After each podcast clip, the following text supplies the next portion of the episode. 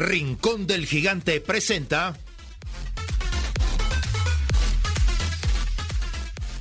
Semilla Oriental, un programa sobre el desarrollo de las nuevas generaciones en la sociedad del conocimiento.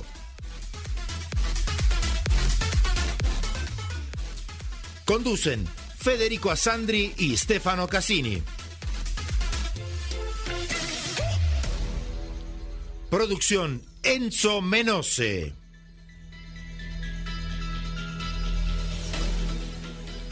Producción general Grupo Flash Talleres de Locución.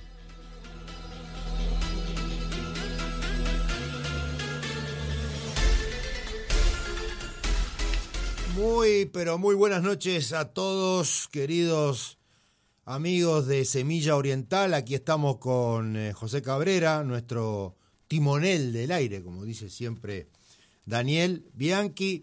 Y bueno, hoy un día muy especial, pero tenemos que decir que Federico no puede participar porque está en la etapa más difícil de su emprendimiento con las nuevas frutillas hidropónicas. Estuvo, eh, está haciendo un trabajo enorme, pero tenemos con nosotros desde Estados Unidos a Verónica Franciscuti, que ya es una amiga de nuestra Semilla Oriental, de la radio, ya ha intervenido otras veces, y de nuestro querido productor Enzo Menose, porque hoy vamos a hablar, vamos a hacer una pequeña introducción que es, eh, hoy vamos a hablar de inteligencia artificial, es hace mucho que se habla de esto, hace como 70 años, por ejemplo, de que hay una computadora que le puede ganar hace 30 o 40 años, que le ganó una final a Karpov, el campeón mundial de, de ajedrez le ganó una, una partida. Puede, la inteligencia artificial puede crear la música igual que Bach, puede hacer una obra de Miguel Ángel, pero vamos a ver cómo funciona. En realidad, la inteligencia artificial es la capacidad de realizar por parte de una computadora tareas propias de la inteligencia humana y no artificial. Si ponemos en la mesa la capacidad de cálculo, por ejemplo, sin duda, obviamente las computadoras son hace más de 60 años mucho más rápidas que el cerebro humano. Si pensamos en el almacenamiento de datos, también hace muchísimo tiempo que las computadoras, o sea, las grandes computadoras pueden almacenar decenas de trillones de datos, o sea que no da ni para las neuronas de nuestro cerebro. Lo que quedaba siempre atrás eran algunas capacidades humanas, siempre quedaron atrás, pero ahora están avanzando esas capacidades humanas. Se creía que no se podía alcanzar con una computadora como la capacidad de aprendizaje, de creatividad o de autoconciencia. Todavía la autoconciencia eh, se está trabajando, pero no, no está definida. Pero sí, el aprendizaje y la creatividad ya están. ¿Y qué es la, la inteligencia artificial? Es una tipología de algoritmos que logran imitar o directamente copiar la inteligencia humana. Hay computadoras que pueden hacer proyectos arquitectónicos, pueden pintar cuadros, pueden inventar cosas, pueden contar chistes, pueden hacer escritura, matemática. Estamos en el terreno del aprendizaje y se llama machine learning, o sea, aprendizaje de máquinas un conjunto de técnicas mediante las cuales los millones y trillones de algoritmos son capaces de cambiar los comportamientos y aprender de sus errores. O sea que esto se llama aprendizaje automático. En pocas palabras, después de lo que vimos en los últimos 100 años de la sustitución del trabajo por parte de los robots, ahora las computadoras están eh, sustituyendo las mentes humanas y van a quitar con este sistema eh, millones y millones y centenares de millones de puestos de trabajo, porque un eh, arquitecto con, eh, puede hacer directamente un, una obra a través de ponerle datos dentro de una computadora, la computadora hace todos los cálculos. Entonces, vamos a ver, y con los algoritmos de aprendizaje, pueden hasta pensar. Y se supone que en el año 2050, nos falta mucho, ya va a haber la famosa HAL 9000, que en el año 68, 1968, en su película 2001 Odisea del Espacio, nos contaba eh, el gran eh, director de cine Stanley Kubrick que había una computadora que podía eh, dominar a la mente humana. No sé si los tenemos a los dos. Bueno, Primero, bienvenida Verónica, ¿cómo estás? Bueno, hicimos esta introducción porque queremos saber tu opinión de cómo el cerebro humano está preparado para esto. Hola Estefano, buenas noches. Es un gusto saludar. ¿Se escucha bien? Sí, por ahora sí. Bueno, bueno, bueno, bueno. Eh, me alegra estar otra vez en contacto con ustedes y por supuesto que me siento amiga de la radio, ya del programa. Bueno, opiname un poco. Bueno, es, es realmente importante hablar de la inteligencia artificial Discúlpame, porque vos sabés que escucho como un retorno. No, pero tú seguí adelante, no te preocupes cuando, si, si, si no te escuchamos, eh, te vas a dar cuenta. Seguí nomás. Ah, ok, perfecto. Bueno, entonces, cuando nosotros hablamos de inteligencia artificial, como vos nos compartías, cómo funciona, el, realmente cómo está funcionando hoy y cómo se ha desarrollado lo que es la inteligencia artificial, lo que nos pasa como seres humanos, nos sentimos amenazados. ¿Y sí? ¿Cómo? Sí, sí. Adelante. Exacto. Entonces, lo que quiero decir, lo primero que quiero decir es cuánto evolucionamos como seres humanos y qué somos capaces de crear, realmente nos sorprendemos a nosotros mismos, porque la inteligencia artificial fue pensada por seres humanos. Claro. Bien, entonces tenemos una capacidad creativa realmente sorprendente. Y esta inteligencia artificial lo que hace es emular el funcionamiento del cerebro humano, ¿verdad? Tiene más o menos unas 180 mil millones de variables cargadas, que son datos cargados por seres humanos. Sí. ¿Sí? y son datos utilizados por seres humanos. Entonces, cuando digo cuidado, no hay que sentir la amenaza del reemplazo, es que si no existe el ser humano que lo utilice, la inteligencia artificial no va a ser algo útil. Y cuando hablo de esto, más allá de que hoy este algoritmo, como vos decís, está basado en redes neuronales, armando patrones y programas que en realidad dan respuesta a datos que son necesarios para nosotros, como vos decías, para armar con determinados ingredientes una receta, o el arquitecto que va a poner determinados datos y le va a dar determinadas opciones, tenemos dos maneras de ver a la inteligencia artificial hoy. Como una amenaza para el ser humano o como una herramienta de ayuda y de apoyo. Yo lo que digo es que esto va a seguir evolucionando, sin lugar a dudas.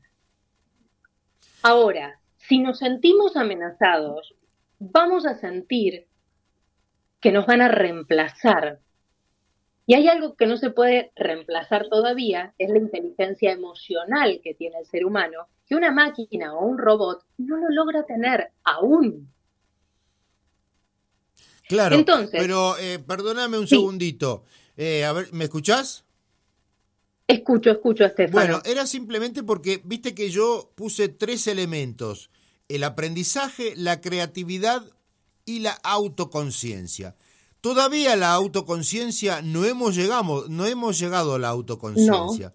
Pero ¿qué va a pasar cuando podamos llegar a la autoconciencia? Que era lo que, justamente como decía al principio, eh, un director como Stanley Kubrick, que es uno de los más grandes directores del cine del mundo y de la historia, que hizo La Naranja Mecánica, este 2001 dice al espacio, eh, hace, el año 1968 planteaba eso, que HAL 9000, que era una computadora, imagínense una computadora de 1968, lo que podía hacer, que sustituía y podía controlar al ser humano. Entonces la única forma que tenía el ser humano era desenchufar la energía para poder luchar. Ahora, sin llegar a esos extremos, eh, pero es importante decir, por ejemplo, en Italia, en mi país, el gobierno prohibió el chat GPT 3, 4 y 5 y eh, ya mismo Elon Musk, y que es uno de los socios de AI, de eh, mm, Artificial Intelligence,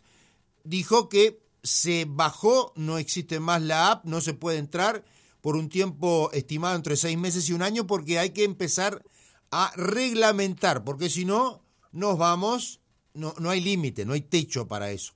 Por eso, ¿cómo puede estar preparado el, eh, el cerebro humano para eso? Y realmente, mira, hispano, que esto, que se regule la utilización en este momento donde todavía el ser humano no lo está usando habitualmente, realmente me parece bien, porque es una herramienta que todavía no la sabemos usar. Y como toda herramienta, es fundamental utilizarla correctamente. Porque esto es igual que los dispositivos o las redes sociales pueden ser utilizadas de manera que nos ayude a desarrollarnos o puede ser utilizada de manera que nos perjudique. Entonces, tal vez al principio necesitamos normas que la regularizan. Y en cuanto a la pregunta que me haces del cerebro humano, el cerebro humano funciona con uno de los principios más importantes, que es el ahorro de energía. Por eso el cerebro humano tiende a automatizar los procesos. Ahora, ¿qué nos pasa? Si una herramienta nosotros nos vamos, la herramienta la vamos a utilizar como seres humanos y vamos a dejar todo en manos de la herramienta, nuestro cerebro se va a poner vago. ¿Sí? ¿Qué significa que se va a poner vago? Va a dejar de hacer determinadas funciones. Ahora, va a ser, yo creo, trabajo del ser humano que esta herramienta nos ayude y nos deje tiempo disponible para crear nuevas cosas. Porque creo que aún, no lo digo yo, sino lo dicen los científicos, no se ha descubierto el verdadero potencial de nuestro cerebro, que aún tenemos muchísimo más por desarrollar. Entonces, sí, te escucho. Sí, sí, no, por supuesto. Em, es un tema realmente apasionante, ¿no? Porque como, como ocurrió, por ejemplo, a mí me, pareció muy raro, pero la semana pasada, a través de un decreto del gobierno de italiano, justamente prohibió el chat GPT, eh, la aplicación dentro del sistema eh, Internet italiano. Y hay otros países que tratan de alinearse a eso. Y, quería comentarte una cosa que me pasó el otro día en una fiesta de unos amigos, que la esposa de un amigo es eh, profesora de inglés y me dijo, ay, qué lástima que me, me sacaron chat GPT porque ya no está circulando y no puede funcionar en ningún lado del mundo, porque yo ya me había acostumbrado en cuestión de un mes que yo para hacer una clase ponía los argumentos y el chat GPT ya me preparaba la clase. O sea, es un poco lo que tú me decías de, em, de perder funciones del cerebro humano, porque lo puede hacer, lo puede sustituir esto. Sí, Estefano, está bien en ese lugar, pero si la profesora de inglés tiene armada la clase, yo estimo que tenemos dos caminos. O nos quedamos sentados y decimos, bueno, me preparó la clase, pero ¿quién da la clase? La sigue dando la profesora y tiene el componente humano que transmite, comunica, comunica emociones. Entonces, el chat GPT tal vez a esta profesora la va a ayudar a enriquecer sus clases. Ah, por supuesto. Lo que quiero transmitirle a la audiencia ahora, porque esto se trata de un avance científico, ¿sí? Entonces lo podemos ver como una amenaza o lo podemos ver como una oportunidad. Yo lo que digo es que le demos, por favor, que le demos la oportunidad de que esto sea algo bueno. Por supuesto que tenemos que saber usarlo. Y te voy a dar un ejemplo de hace muchos, muchos años, Estefano, y vos seguro que me vas a comprender con esto que te voy a decir. Hace muchos, muchos años no existía la calculadora, menos la calculadora científica. Claro. En aquel momento había personas que se encargaban, que eran los contadores, que de ahí viene el término contable, que hacían cuentas y eran expertos en cuentas. Cuando salió la calculadora, se decía que los contadores iban a dejar de existir. Hace muchos años de esto. Sin embargo, la calculadora fue una herramienta ¿sí? para hacer cálculos más rápidos, para ayudarnos a avanzar en el trabajo que nosotros hacemos habitualmente. Entonces, ¿por qué estoy diciendo esto? Porque me encantaría que la audiencia que nos está escuchando pueda utilizar este avance como una herramienta. Perfecto, ahora queríamos escuchar, perdón, perdón, queríamos escuchar de un minuto qué piensa Enzo, porque Enzo siempre nos aporta algo cortito al pie, pero siempre muy interesante. ¿Cómo estás, Enzo? A ver, Enzo. Hola, Estefano. Muchas gracias, bueno, por invitarme nuevamente al programa. Y bueno, creo que es un peligro, como dijo Verónica, la IA, ya que se quiere adueñar del mundo. Y cuando digo adueñarse del mundo, hablo de todo en general, como son las redes sociales, o como le pasó al Papa Francisco, que lo vistieron de un rapero, que es una imagen que se viralizó mucho en todo el país acá uruguayo, bueno, en el mundo en general. Y también es algo que nos preocupa, porque si falla un algoritmo, falla todo. Además, nosotros le estamos dando vida a la vida, como es, a la inteligencia artificial, ya que, como dijo también Verónica, que lo recalco, nosotros le damos la información y nos está superando, ya que el humano se está sintiendo en una forma inservible. Hoy en día, una máquina te puede contar un chiste y el humano queda de lado. ¿A qué vengo esto? La inteligencia artificial lo podemos ver perfectamente en una película, como yo lo recomiendo, Yo Robot de Will Smith. Sí, vemos, Que, vemos a una máquina adueñarse de todos los robots y, bueno, destruir a todos los humanos. O también lo podemos ver en una canción del Cuarteto de Nos, donde el cantante habla con una IA y se responden entre sí. Como dijo también Verónica, y siempre voy a recalcar lo que dice ella, es que la IA es un peligro si la usamos mal. También pasó en un país que un concursante utilizó la IA artificial para hacer un, dibujo y ganó un campeonato que era artístico. Y el humano está acostumbrado a usar malas cosas. Además, también vemos a Elon, Elon Musk que era el hombre más rico del mundo y hoy en día está bajando su porcentaje.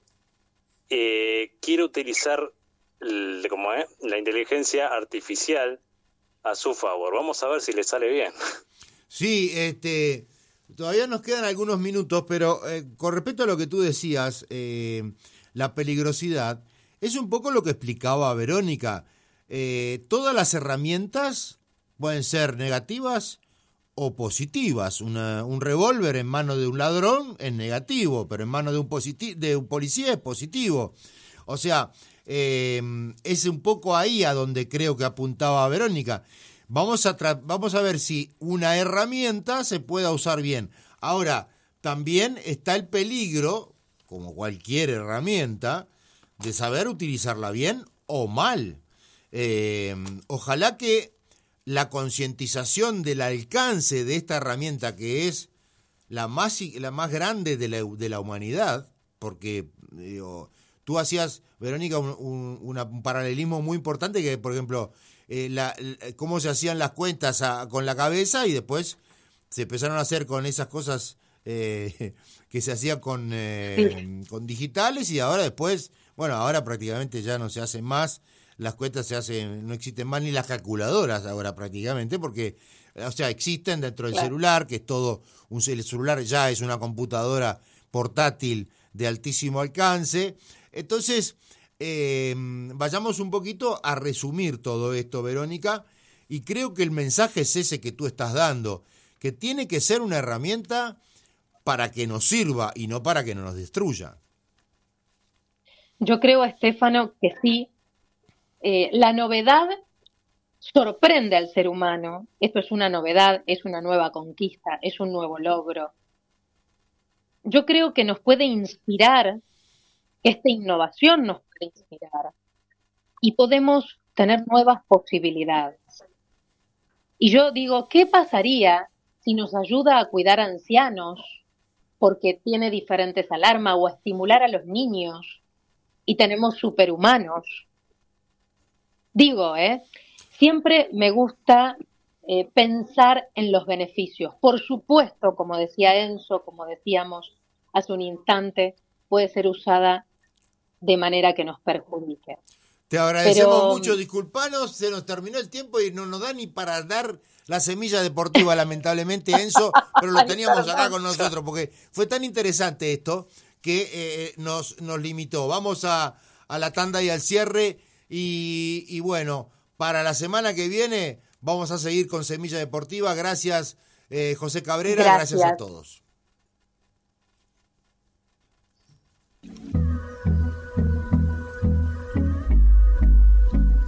Laboratorio Tresul presenta Floradix, un suplemento vitamínico natural compuesto de hierro, vitaminas, especies vegetales y zumo de fruta que te aporta nutrientes y el hierro que tu cuerpo necesita en época de decaimiento y astenia primaveral. Floradix, de Laboratorio Tresul. quiero que queda. La vida es dulce, la vida es dulce.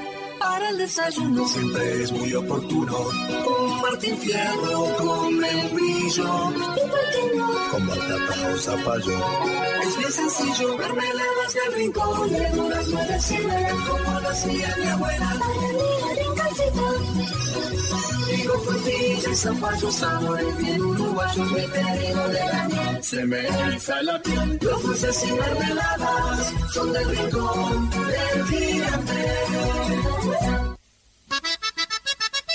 En Juanico, a pasitos de la vía del tren, se inauguró la supercarnicería Mi Familia, donde podrá encontrar los mejores cortes del Uruguay. Haga sus pedidos por el teléfono 433-59876, 433-59876 o por WhatsApp al 094-345-761.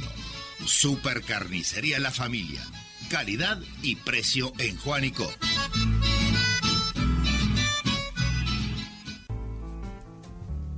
Citroën le ofrece la calidad, la performance y el confort desarrollado por la marca francesa desde hace muchas décadas.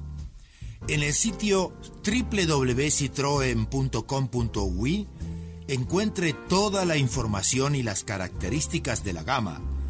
Solicite una cotización, folletos ilustrativos y vea las fotos de los vehículos Citroën disponibles en Uruguay. No se arrepentirá por elegir Citroën una garantía para toda la vida. Andrés Berruti Piscinas, mantenimiento integral, asesoramiento técnico, instalaciones, reparaciones, calefacciones, venta de productos e insumos, recuperaciones de agua, servicio semanal, trabajos garantidos, todo lo que tu piscina necesita. Andrés Berruti 092 334 060.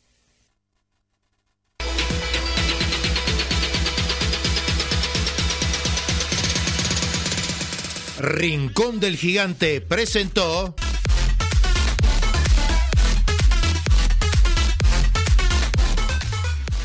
Semilla Oriental, un programa sobre el desarrollo de las nuevas generaciones en la sociedad del conocimiento.